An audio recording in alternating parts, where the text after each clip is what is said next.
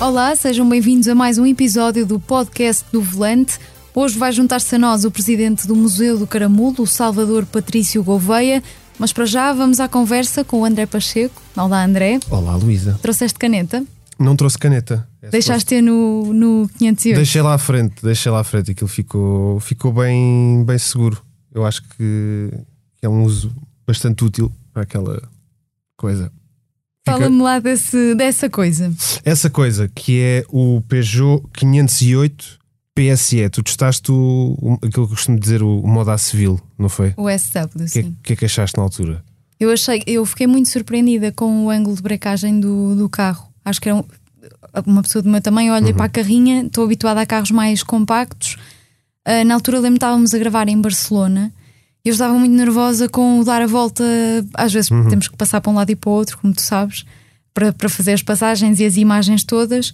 Eu estava um bocadinho nervosa com a coisa de dar a volta com aquela carrinha e fiquei muito surpreendida. É assim a coisa que mais destaco da, da carrinha. Ela está um bocadinho diferente nesse, nesse aspecto, não foi tanto. O, o nosso, o nosso teste, neste caso, foi mais eh, numa de performance, como é uma carrinha tão especial, Sim. Eh, por, por razões que já podemos falar, eh, podemos falar a seguir. Eu acho que, eh, por exemplo, à frente as vias foram, foram ampliadas, à frente e, e atrás, para dar mais, eh, mais tração. Isto é tudo feito a pensar na performance. Não sei se já viram a peça ou não, mas temos aqui 360 cavalos para, hum, para, usar, para usar na estrada. Eh, É o carro mais potente da, da Peugeot. que a Peugeot, de produção, claro que a, que a Peugeot já fez, eh, já fez até Claro. hoje. É mesmo um, um- statement, se, se, posso, se posso dizer assim. O anterior era o 3008, o híbrido também, que tinha sido eu a testar, agora roubaste-me esse, Eu tenho que roubar qualquer coisa, esse troféu. de vez em quando tem que ser. Mas, mas olha, eu, eu, eu gostei muito da, da carrinha. Acho que em termos de aspecto, em quando é uma berlina, torço mais um, um bocadinho o nariz. Gosto de, de carrinhos assim agressivas. Aquele sítio para pôr a caneta que estávamos a falar há bocadinho é em termos visuais é capaz de ser a, a, a mudança assim mais carregada, Marcante. mais marcante. Uh, acho que a Peugeot quis mesmo destacar, destacar esta PSE de- do, modelo, do modelo A civil. Uh, onde, é que isso, onde é que se nota a parte de, de performance? É pá, nos travões tem 380 mm, 4 pistões, são ventilados. É uma alarvidade para. Podes travar para que trava bem. Trava bem. Qual é que é aqui o handicap? E é um, um problema pronto, destes, destes carros que juntam esta performance da combustão e do modo, do modo da, da propulsão elétrica. Tem mais peso. Ele tem Uhum. quase 1900 kg. É, Um bicho pesado. é um bicho pesado e é preciso usar bem aqueles, aqueles travões. Mas ainda assim dá uma, bo- uma, boa, uma boa sensação de condução. Acho que a Peugeot fez um, um bom trabalho. Agora, o resultado final são 70 mil euros. Pois, e quais são os argumentos para esses 70 mil euros, além da performance? Além da performance, quer dizer, hum, é pegar num, num 508 que tem tudo o que diz respeito a extras, visão noturna, tudo isso que, que já era muito bom nessa, na 508 que testaste. Uh, aqui não é tanto esse, esse intuito, eu creio que seja na Berlina, seja na, na, na carrinha, na SW, só há dois opcionais, um deles é o, é o, teto, é o teto de abrir. Um, portanto, é, é uma ótima sugestão. Eu interpreto como uma, uma opção mesmo para clientes muito fiéis Uhum, da, da Peugeot, uhum. porque hum, eu, eu acho que estamos perante um daqueles carros que é importante para perceber eh, como é que as marcas daqui para a frente se vão comportar no que diz respeito a, O foco não é propriamente a venda. é, exatamente. Eu acho que é, é- é criar aqui soluções para o futuro, quando este tipo de tecnologias forem mais massificadas em carros, por exemplo, ahm, olhamos para um GTI, um Golf GTI, por exemplo, ou Golf R, eh, para chegarmos ao, ao extremo daquilo que, que o Golf pode fazer. Mas eh, eu acho que infelizmente estamos a assistir a um anoitecer no que diz respeito a esses modelos de performance de, de carros civis eh, que sejam só a combustão. Portanto, estas soluções, neste caso, temos aqui dois motores elétricos fortes, um de 110, outro de 113, que produz 110 e 113 cavalos. Ahm, e e eu, eu vejo um bocadinho, é uma questão lógica, não é? Vamos a ver aqui o, a evolução destes, destes modelos de performance. Uhum. Um, que eu, eu ainda não sei bem o que achar disso. Ainda, estás a tentar perceber não, onde é que isto vai. Eu acho, eu acho que é claro o, o caminho do mercado, mas um, o, o, meu lado nostálgico eu sei que e, e, compreendo e respeito e sou completamente apologista de soluções que protejam o ambiente e os consumos e, e tudo isso. Uh, agora, claro que há coisas que se perdem no caminho e certos cheiros associados a esse tipo de carros que nós víamos a passar e que sonhávamos quando, quando éramos mais novos, porque o nosso pai se calhar tinha o Golf, não tinha o GTI, e quando vimos um GTI a passar, epá, isso faz um, um pouco mais. Uh, portanto, estamos aqui, estamos aqui também perante um, um, um, jogo de emoções, diria eu, porque estamos perante, acho eu, o futuro, da, só que não, não deixes de sentir que se está a perder tens, alguma coisa. Tens vontade de caminhar para esse futuro, mas ao mesmo tempo tenho, queres continuar tenho a olhar porque para as razões são, são óbvias. E, por exemplo, no que diz respeito ao, ao som do motor, eh, não, uhum. é, não é que esta 508 sou mal, nem pouco mais ou menos, mas a parte que produz esse som é um motor 1.6, eh, não é, não é um V8, não é aquelas coisas raras que já começam pronto, já começam a ser raras, é isso mesmo. Por acaso temos um, temos um V8 na, no, temos, sim, senhor. no programa, no Lexus LC500 Cabrio do, do Rui Pedro Reis. 477 Não sei cavalos. se é do, do Rui Pedro Reis, eu acho que ele a gostava peça do, que fosse do ele Rui Pedro que Reis. Dele. Certíssimo. Mas voltando aqui ao 508, é normal que seja um statement da marca, não é? é o 508 também foi o primeiro híbrido plug-in da, da Peugeot. Este que tu testaste tem uma autonomia de 46 km. Um, é real esta autonomia prevista? É real até porque precisamos dela. Ela tem, ele tem, ela digo ela carrinha, porque a carrinha está mais presente na minha cabeça do que o Berlina, que associo mais ao carro, por isso é que se uhum, falar no feminino é por causa disso. Uh, ela tem ali uma reserva quando chega ao zero, ainda tem qualquer coisa.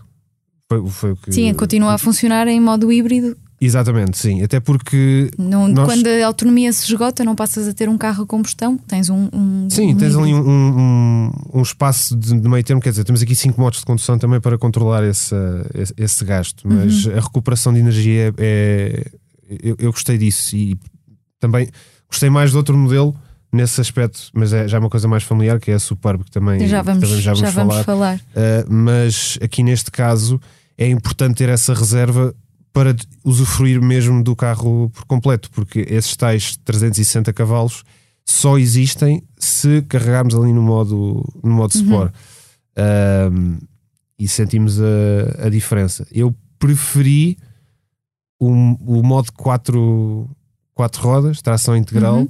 Temos um pouco mais de, de segurança, claro, quando pegamos num carro destes pela primeira vez, como tu sabes muito bem, temos que ter muito respeito e estamos a testar em, em estrada nacional, portanto uhum. temos que ter muito cuidado com esse tipo de coisas, velocidades, etc. Mas quando carregamos precisamente nesse, nesse modo Sport, sentimos, sentimos essa diferença de, de potência.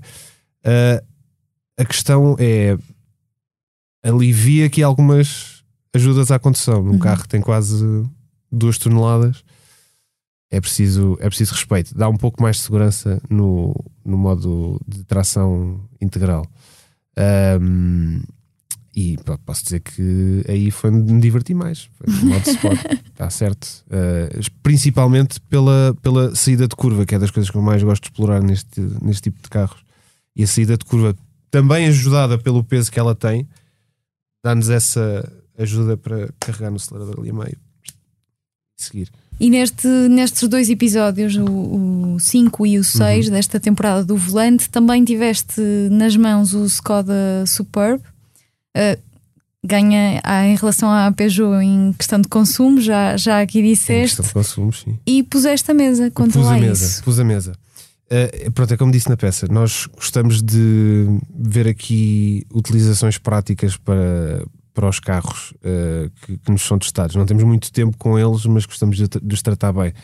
E aqui a Superb é de facto, dentro do segmento, líder no que diz respeito a, ao espaço de, de bagageira. Pronto, arranjámos uma uma mesa que coubesse lá atrás, não foi assim tão difícil quanto isso. uh, e, e, e, gosto muito do, fazer essas coisas porque, ok, é uma caricatura. Eu estou à espera que as pessoas estendam a mesa ali atrás, um pouco mais ou menos, claro. mas, mas dá para mostrar o lado prático do, dos carros e fazer uma, uma ponte, por exemplo, a compartimentos que aquilo tem, depois para arrumar a, uhum. a mostarda e tudo o que eu tinha lá atrás. uh, depois um, é, é, é, bom, é bom falar sobre estas coisas assim para, para o pessoal ver uh, que é que se passa nas gravações. Sim, de onde é que saiu a ideia e porquê que o E depois, depois de ver a peça, reparei que pronto, tinha deixado ali um, um, um ICT e continua lá. Uh, supostamente saí, saí com a carrinha. Claro que pronto, para o pessoal não se preocupar, aquele ICT não estava lá enquanto estávamos a, a Superb. Mas pronto, lá está. Coisas que diferenciam os carros. Neste caso, a Superb, por exemplo, em relação, acho que ao. Até, até modelos da, da Volkswagen, pronto, uhum. em termos de comparação, Sim. acho que sendo que faz parte do mesmo, do mesmo grupo, mesmo temos grupo. mais 20 litros de capacidade do que, do que outras sugestões. E para além disso, há ali muitos compartimentos que, que ajudam. Uma pessoa que tem mania das limpezas como eu adora esse tipo de coisas, não ver bem a, a mala super limpa, está carregada de coisas, mas ninguém vê, porque está ali no compartimento de lado ou no sítio onde se põem os cabos, uh, que é um modelo híbrido. E além do, do espaço, também gostaste muito da qualidade do interior? É, surpreendeu-me, tendo em conta que hum, estamos a falar de uma marca que não é uhum. de topo mesmo no grupo Volkswagen. É, eu acho que se torna de topo porque depois com tudo aquilo que, que oferece. Uh, porque assim estamos habituados também em modelos que se calhar falar de Audis ou uh, carros daí para cima que, imagina, vamos lá para trás, para o lugar dos passageiros, tocamos na porta e já é bastante mais faz simples. assim um barulho muito, muito sintético. Aqui não, não foi o caso, eu não vinha com nenhum preconceito em relação, em relação à carrinha, mas uh, isso foi dos pontos uh, que, eu, que eu mais gostei. Uh, gosto muito desse lado dos, dos materiais. quando são opções mais em conta uhum. Comparativamente pronto, a, esses, a esses áudios, por exemplo, que nós, que nós testamos, que às vezes fazem cedências que não se compreende tão bem como eu compreenderia mais neste, neste carro e, e, isso não aconteceu. Sim. e essas surpresas são sempre sim, são ou sempre seja, boas. não vais com nenhum preconceito em relação ao carro mas quase claro, que baixas claro, claro, um bocado a expectativa e quando lá chegas ficas positivamente um, surpreendido. Exatamente. Referiste que hum, acabaste por, também por te divertir com esta Muito. Skoda. É uma boa conjugação, diversão, família? Completamente, completamente. Porque não falta espaço lá atrás, falta, diria eu, e já vamos para os, para os opcionais.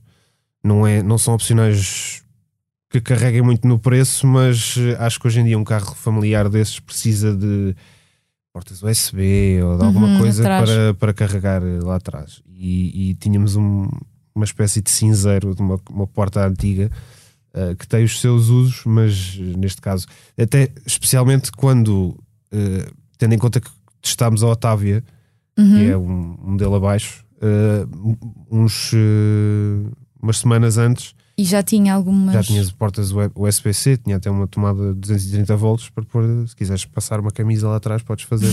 Sim, está sempre cheio. Dava, dava. Seja, já pusemos uma mesa, no, agora o passo seguinte é uma, uma tábua de engomar. Exatamente. ficou, ficou desafio. É, Vamos lá ver. Vamos lá ver se a produção depois aprova. Não há muitos carros com tomadas de 230 volts. E tiveste muita sorte porque ainda andaste no Austin Mini 850 com o Silva Pires. Sim, foi muito giro. Eu tenho muitas saudades de andar de carro com o Silva Pires. É, nós, eh, nós fizemos o teste à Covid antes de, antes de entrarmos uhum. e para estarmos. Eu acho que nessas conversas, como tu sabes, é fundamental estar à vontade e ele facilita, facilita muito esse, esse trabalho. E aqui ainda mais fácil é porque eu já fiz uns clássicos com, com ele, e como tu sabes, e, e é uma enciclopédia de tudo e mais alguma coisa. Pegas ali num, numa manetezinha que não tinha, ah, isto aqui, isto aqui era uma história que. Tem todas as histórias. O, o Cicrano há uns, uns 30 anos e falámos precisamente disso. Portanto, é um poço de histórias. Imagina falando de, do primeiro carro do, do Silva Pires, não é? história que, que ele te contou que não houve tempo para incluir no programa? Que não houve tempo. E aqui Foram... tempo pode ser também, não é? Que, que não dá jeito de ser é assim, incluída no programa. Assim, de repente, de histórias dele, ele contou, ele contou uma que tinha que ver com a carta que na altura, e, e o Silva Pires tem, tem a tendência de, de, de trazer um bocado aquela personagem de no meu tempo. no meu tempo. Mas é verdade, era o tempo dele. Os carros eram assim. Uh, no, tempo, no tempo dele, eh, segundo o Silva Pires, era, era mais fácil tirar a carta. E houve ali uma giga joga que eu que depois, se quiserem, mandem um, um mail a perguntar que, que é, é melhor não. O que é, o que, é que foi giro? Uh, o programa acaba a dizermos, o programa, essa peça acaba a dizermos que tivemos, uh, tivemos muita sorte porque não choveu. Bom, 30 segundos depois, essa sorte acabou. Caiu uma carga d'água. Caiu uma carga d'água e o carro apanhou essa carga d'água numa inclinação em que confirmou aquilo que ele tinha acabado de dizer. então ficámos ali numa, numa pequena aventura que durou algum tempo, mas também teve uma, uma resolução super, super engraçada. Basicamente estávamos ali com o, com o dono do carro, tentar perceber o que é que, que podia ser feito, a ver velas. E, o Mini tem essa, tem essa vantagem. Uhum. Abres, a, abres o capô e tens tudo ali à disposição. Não é preciso tirar uh, tanta coisa como, como se tem que tirar hoje em dia no carro, Sim. no carro mais moderno. E, e foi engraçado porque estávamos parados uh, à beira da estrada e passa um, um tipo no seu Citroën de saxo, furioso, tira do seu cigarro, olha para nós, então, o que é que se passa aqui? E explicámos o que é que, o que, é que se passava. Ah, isso resolve-se muito rápido. Pega no isqueiro, na vela, assim que Liga lá o carro. Ligou. Fantástico. Ligou, e o dono do carro que estava ali fez, fez um amigo já trocaram números uh, porque ele tinha umas peças para, para lhe vender e coisas assim. é, estas, estes, estes programas são muito engraçados neste, neste registro, porque, ok, eu, eu olho para trás e penso que naquele dia não estava muito contente de, de aquilo ter acontecido, mas é uma boa história para, para contar. E continuamos na página dos clássicos. Damos agora as boas-vindas ao Salvador Patrício Gouveia, o presidente do Museu do Caramulo. Bem-vindo, Salvador. Este Olá. museu ganhou rodas, os visitantes podem até conduzir os vossos automóveis. Como é que surgiu esta ideia? Uh, o, museu, o Museu na Rua foi um evento que surgiu, surgiu, digamos que naturalmente, porque nós temos uma frota com cerca de 80 automóveis, e, quer dizer, cerca de 80 automóveis, e depois mais motas e outro tipo de veículos, e portanto todos os automóveis e motos têm que andar regularmente. Portanto, é um exercício, tal como o ser humano, se, não se, se o veículo não é exercitado, começa-se a degradar e, portanto, nós temos todo um plano de manutenção ao longo do ano faz com que estes carros saiam de, de tempos em tempos. E claro quando o fazemos também costumamos uh, colocar na internet, no Facebook, no Instagram, e sempre que fazemos isso devemos comentar as pessoas que dizem que pena, adorava estar aí, para a próxima avisem com antecedência, portanto percebemos que havia aqui uma potência que é perfeitamente compreensível, das pessoas gostarem de ver os automóveis andar, ouvi-los, vê-los em movimento, porque na verdade é, é andar com o automóvel atinge a sua máxima plenitude. E portanto decidimos então, uh, usando um bocadinho uh, a necessidade das pessoas que tiveram este tempo todo enclausuradas em casa com a pandemia, se vingarem e fazerem, irem para a rua e fazerem coisas divertidas, e ter que fazer esta manutenção que já é, enfim, quase obrigatória para efeitos de, de conservação, juntar os dois e escolher um dia, anunciar o dia, para dar tempo às pessoas para se prepararem, escolher um alinhamento que era mais ou menos 10 carros, e dizer venham, venham até ao museu, venham ver os carros andar, venham vê-los, ouvi-los, cheirá-los e até passear neles. Não os deixamos conduzir por razões de segurança ah, okay. e até porque alguns deles são muito complicados, mas dávamos a hipótese de passearem nos carros que não deixa de ser uma experiência sempre única. É assim, um juntar o útil ao agradável, não é? Exatamente, os carros já têm que andar, então ao menos vamos, vamos partilhar essa experiência com os visitantes. Já agora, Salvador, se, se me puder dizer, uh, que tipo de, de carros é que vocês uh, mostram? Temos aqui um passarinho que nos disse que é um, um Peugeot Type 19, por exemplo. Exatamente. Nós tentámos fazer um alinhamento, obviamente, de automóveis que fossem diferentes, não íamos só tirar carros de um, de um género, de um, de um, género específico. Portanto, escolhemos automóveis tão diferentes como um Peugeot Type 19 de 1899, que é na verdade o carro mais antigo em Portugal a andar.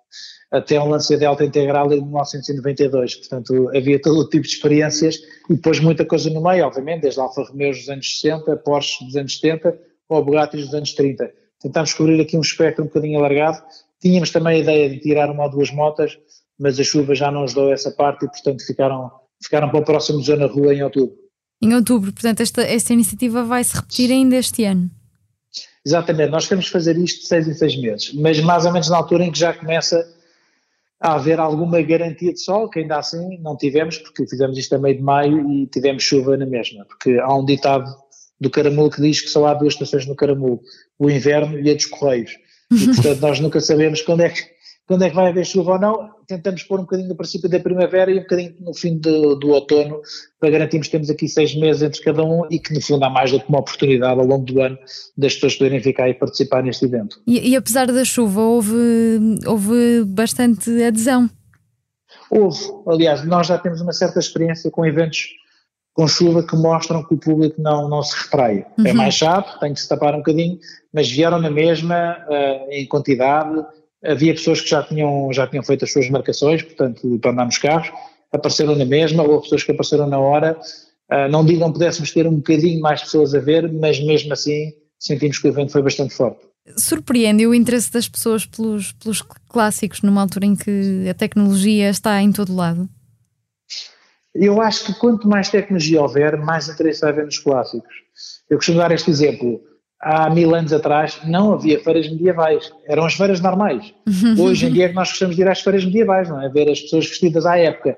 Portanto, eu acho que quanto mais o automóvel for autónomo, elétrico uh, e, e, quase tornado uma commodity, que infelizmente é uma coisa que vai acontecendo, os automóveis vão perdendo se calhar um bocadinho o carisma uh, e, a, e, a, potência que nós tínhamos de, de gostar deles enquanto peças e são cada vez mais um objeto utilitário, mais se vai valorizar estes automóveis antigos que realmente contam uma história, que têm uma estética e que não eram feitos só para ser eficientes ou baratos, mas que tinham todo um outro glamour associado a eles. Até porque, por exemplo, no episódio desta semana, não foi desta semana, foi da semana desta passada, semana, sim. da semana passada. No episódio da semana passada, pegámos aqui num, num mini. Um, são 30 e poucos cavalos, só que lá está aquela sensação, os tais cheiros que o Salvador estava a falar há uhum. pouco, é, é, é, algo muito, muito presente. O facto de depois eh, não ter lidado tão bem com a chuva como, como nós falámos, pronto, é daquelas coisas que. É, é como temos aquele amigo que, que nos põe alguns sarilhos de vez em quando, mas nós gostamos muito dele, não é? Claro, eu acho, que, eu acho que os clássicos têm muito a ver com a experiência. Para começar, há várias experiências diferentes e relações diferentes com clássicos. Há pessoas que gostam muito da velocidade e carros muito potentes, há outras que gostam mais, por exemplo, é o meu caso, da ligação ao automóvel, a sentir a máquina, a sentir os elementos, a ter que nos sincronizarmos entre pessoa, máquina, a sentir que tudo aquilo está em funcionamento e que depende um bocadinho da gestão que nós fazemos do próprio carro. Eu acho que isso para mim diz mais a mim e chama mais a minha atenção essa, essa forma de contar a história de um carro do que só uh, cavalagem ou, ou, ou, velocidade.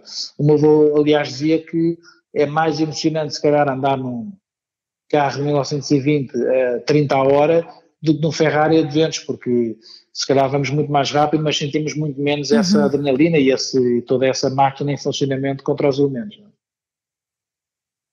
e eu falou... posso garantir que isso é verdade. Se for no, no, no Peugeot de 1899 a 25 a hora é uma absoluta emoção tão ou maior do que se for no Lamborghini 300. O, o Salvador falou aqui da necessidade de usar os carros, não é? Eles têm que circular para, para se manterem. Há aqui uma gestão interessante entre a noção de que aquele carro é uma relíquia e depois ter de o, de o fazer andar e se calhar até lutar um bocadinho contra ele. Assim, os automóveis são sempre, estes automóveis antigos são todos umas relíquias, mas, eh, mas eh, e, são sempre um desafio na condução, e há uns que são muito difíceis de conduzir, mas eh, para lá há esse lado do desafio de nós conseguimos superá-lo e, igualar o automóvel e conseguir fazer-o funcionar e conduzi-lo, e depois também há a questão da manutenção, eles são relíquias, por vezes são até muito valiosos, e nós temos que pensar que estamos a passear um apartamento uh, pela estrada, mas a verdade é que se ele não andar também se vai degradar, e portanto às tantas temos que escolher aqui é um, e faz parte da manutenção que o automóvel circule e esticar as pernas, como nós costumamos dizer, fazer o todo funcionar para nada daquilo começar a ficar ressentido e colado. É? É? sempre uma, é uma gestão interessante e que este tipo de eventos também vos permitem otimizar o vosso trabalho. Qual é o maior desafio uh, em cuidar de cerca de 100 automóveis, motos e bicicletas tão antigos? Especialmente numa altura que tiveram que parar uh, por causa disto tudo, não é? Aquela rotina de sair com os carros foi algo interrompida, não?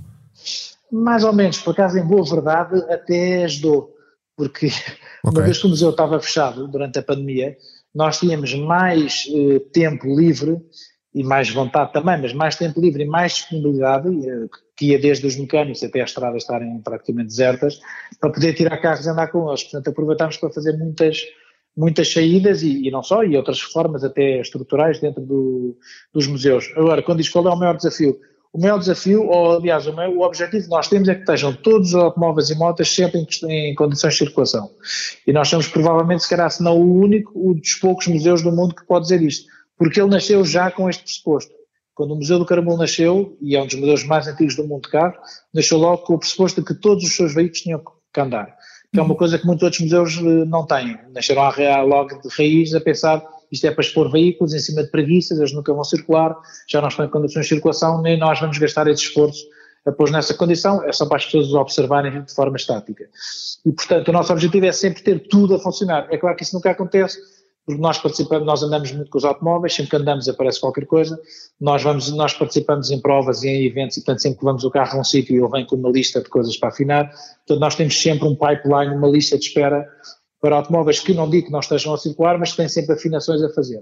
Além disso, a coleção é uma coleção dinâmica e crescendo. E, portanto, ainda que devagar, está sempre a crescer e tentar sempre aumentar a necessidade de, de ter mais capacidade de manutenção e reparação desta frota inteira. Portanto, o objetivo final seria sempre dizer que à data 2 todos os veículos circulam. Mas à data 2 há sempre veículos à espera para atingir esse, para atingir esse estado. Salvador, e pegando nesse, nesse tópico de, das relíquias, falando aqui de, desta, desta coleção, vocês têm experiência naquilo que do que quer dizer um carro clássico, já são carros estabelecidos por toda a história que têm, cada um à sua, à sua maneira, como também o nosso querido amigo Silva Pis nos vai mostrando todas as semanas. Um, mas, mas às vezes pergunto-me, olhando, olhando assim para a estrada, e tive essa essa percepção durante, durante alguns anos de pensar que tipo de carros novos é que vão saindo e que depois se tornam nesses, nesses clássicos. Lembro, por exemplo, de um. Um não, não, não, é, não é de todo deste, deste, deste género de Peugeot Type 19, uh, mas, por exemplo, o Honda S2000 foi um carro que hum, captou muita atenção na altura, tinha assim um aspecto um bocadinho estranho, mas hoje em dia é um carro que vai tendo, se, se tiverem boas condições, vai sendo, vai, vai aumentando o valor. Uh, nesta, nesta era de tecnologia e, e, tudo mais, como é que acha que esse processo de avaliar essas raridades do futuro ou esses clássicos do futuro é que se vai procedendo? Bem, esse critério do que é que é um clássico não é um clássico é um critério que podemos estar aqui dias a discuti-lo e aliás basta ir à internet e dizer o que é que é um clássico e começa logo todo um debate do que é que é um clássico e o que é que não é um clássico. E, tecnicamente, pelas regras da FIBA, um clássico é um automóvel que tem 30 anos ou mais. Ah, agora, é claro que há automóveis que dá com 30 anos ou mais que podem não ser muito interessantes ou colecionáveis, e há automóveis que se calhar saíram ano passado e que são, obviamente, já clássicos uh, naturais uh, logo à data, entre, clássicos entre aspas, não com os 30 anos, mas por outras características, que são marcas mais premium, são modelos mais exóticos, modelos mais inovadores, mais atrativos. O Honda S2000 é um bom exemplo, tal como, por exemplo, o Mazda MX-5, é, que são carros que têm vindo a ganhar muito interesse por parte dos colecionadores e, portanto, também a ganhar valor. Mas, eh, mas eu acho que eu acho que um dos, uma das formas de nós pensarmos o que é que vai ser um carro interessante no futuro é nós pensarmos o que é que são aqueles carros que na nossa juventude nos interessavam, nos faziam sonhar. Qual era o carro que nós tínhamos um cartaz no nosso quarto. É? Hoje em dia começam a ser muitos grupos B, os automóveis dos anos 80, até alguns dos anos 90 já, e começamos a perceber que são esses os carros que mais tarde as, as pessoas, quando forem mais crescidas e tiverem dinheiro para os comprar, vão querer gostar dos ter porque era o carro da sua, da sua juventude. E tudo é cíclico. Já não estou a falar em termos de, de ser clássico ou não ser clássico, mas o valor dos clássicos é uma coisa que oscila muito porque também é um tema geracional. Uh, hoje em dia os carros, se calhar como eu vou colecionável, os carros de 1910, 20, 30, 40, são automóveis que começam a perder valor, com as óbvias exceções de quando são extraordinários, mas começam a perder valor e se calhar os carros dos anos 70, 80 e 60 começam a subir, porque é a questão geracional, as pessoas têm agora 60 anos, 50 anos, querem os carros da juventude deles, e são os carros dos anos 70, não são os carros de 1910, não é? Uhum. E por outro lado os colecionadores que colecionavam outros carros já morreram, os carros de 1910, 20, e portanto esses carros chegam ao mercado e já não têm tanta procura porque já não é o que o público procura. Isto aplica-se obviamente a todos os tipos de colecionáveis, seja arte, eh, seja carros, seja outra coisa qualquer. E uh, pensando, por exemplo, em aqui algumas opções de design, não sei se já viu, por exemplo, o, as, as, imagens do novo Opel Manta e do, e do Renault 5, os novos, eh, pelo menos aquilo que, que, que se pensa que vai sair brevemente uhum. do grupo PSA. Uh, é, diria que no que diz respeito aos elétricos podem ser estas exceções àquelas linhas futuristas. Agora são linhas futuristas que têm um, um ar mais, uh, mais retro. Acha que pode vir por aí nos próximos 30 anos o que é que são os elétricos clássicos? Ou captar a, a atenção já, desde já, dos, dos colecionadores de, de, clássicos. Claro. Bem, eu acho que esses automóveis uh, aparecem já com um bocadinho como, como criados para serem futuros, ou seja, para serem logo uh, colecionáveis, ou, não uhum. vou dizer colecionáveis, tipo terem logo um, um amor próprio ao modelo, que é um bocadinho uma batota, porque eles estão a usar umas linhas antigas. Quer dizer, o Lamborghini Miura apareceu e transformou-se num ícone. Não era uma reprodução, não era uma reedição de um automóvel antigo. E muitos deles estão a fazer isso, quer dizer, se pensarmos em todos os modelos, desde o Mini, ao Carocha, ao 4L, ao Land Rover, Agora, ao Meari, quer dizer, todos os modelos antigos neste momento já tiveram uma, uma segunda vida. Nós não queremos criar um novo 4L que não se chama 4L, que é, um, que é um, outra coisa qualquer, que seria o 4L desta época. Então vamos buscar outra vez as linhas antigas. O, o Renault Alpine, por exemplo, foi relançado há pouco tempo e realmente o carro está muito bonito, mas é comparado já na perspectiva quase de investimento pois. e de colecionismo. Aliás, uma das pessoas que trabalha na marca dizia-me: eu tenho clientes que compram os automóveis e guardam-nos, nem sequer andam neles, hum. para não gastar, para não fazer quilómetros. Então, esse é desvirtuar completamente uh, o, o objetivo de ter comprado aquele carro. É? Isso devia ser crime. Isso devia ser proibido. Portanto, isso queria dar uma certa pena quando nós não conseguimos criar os novos Lamborghini Miuras e os novos Jaguares, os novos Mercedes 300 SL e andamos só a chover no molhado e a tentar ir buscar as linhas antigas para tentar fazer um apelo. Claro que há um mercado que gosta disso, mas eu não acredito que seja um mercado que gosta dos clássicos. Acho que é todo um novo mercado de pessoas que se calhar não gosta muito de clássicos, mas gosta de ter uma versão retro, modernizada e facilitada desses modelos eh, mais, mais históricos. É uma, é uma é pegar um bocadinho mais da, na perspectiva visual e não tanto da experiência de condução, ainda que alguns, por exemplo, o Opel Manta que, que disponibiliza a caixa manual de 4 velocidades, apesar de ser elétrico. Claro, eu acho que alguns modelos às vezes até nem são muito bem conseguidos, porque enquanto há linhas que realmente são intemporais, o caso por exemplo do Miura, se fizesse um Miura hoje em dia, podemos fazer igual, ou como aconteceu com o Ford GT40 ou o Ford GT, que uhum. são quase confundíveis, Sim. mas eu acho que há uns modelos que têm umas linhas realmente muito retro e muito bonitas na altura, mas depois quando tentadas transpor para esta época, não envelhecem tão soa, bem.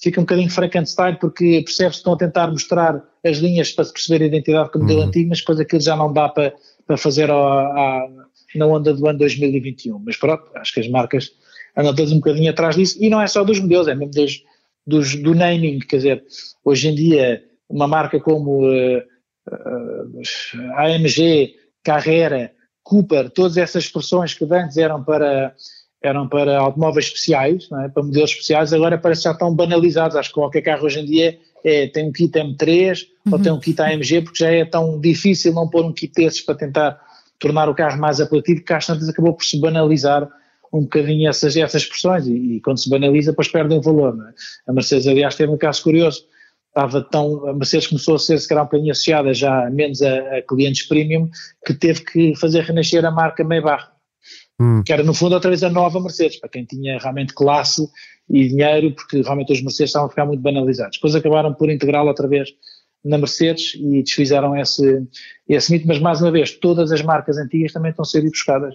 Já foram buscar a Spana Suíça, a Lagonda, a BRM, portanto todas as marcas antigas também estão a ser reacordadas para tentar criar alguma coisa sexy mas sempre vivendo do passado e muito pouco querendo coisas novas para o futuro. Muito obrigada, Salvador. Muito obrigado. Uh, terminamos Obrigado, com a, a, pergunta do costume e, no seu caso, referente às suas viagens pelo Caramulo.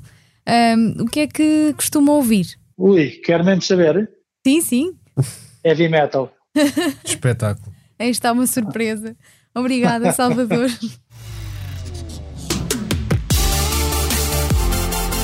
E obrigada também a si por acompanhar o volante. Pode ver ou rever os episódios de que aqui falamos e outros em sicnoticias.pt.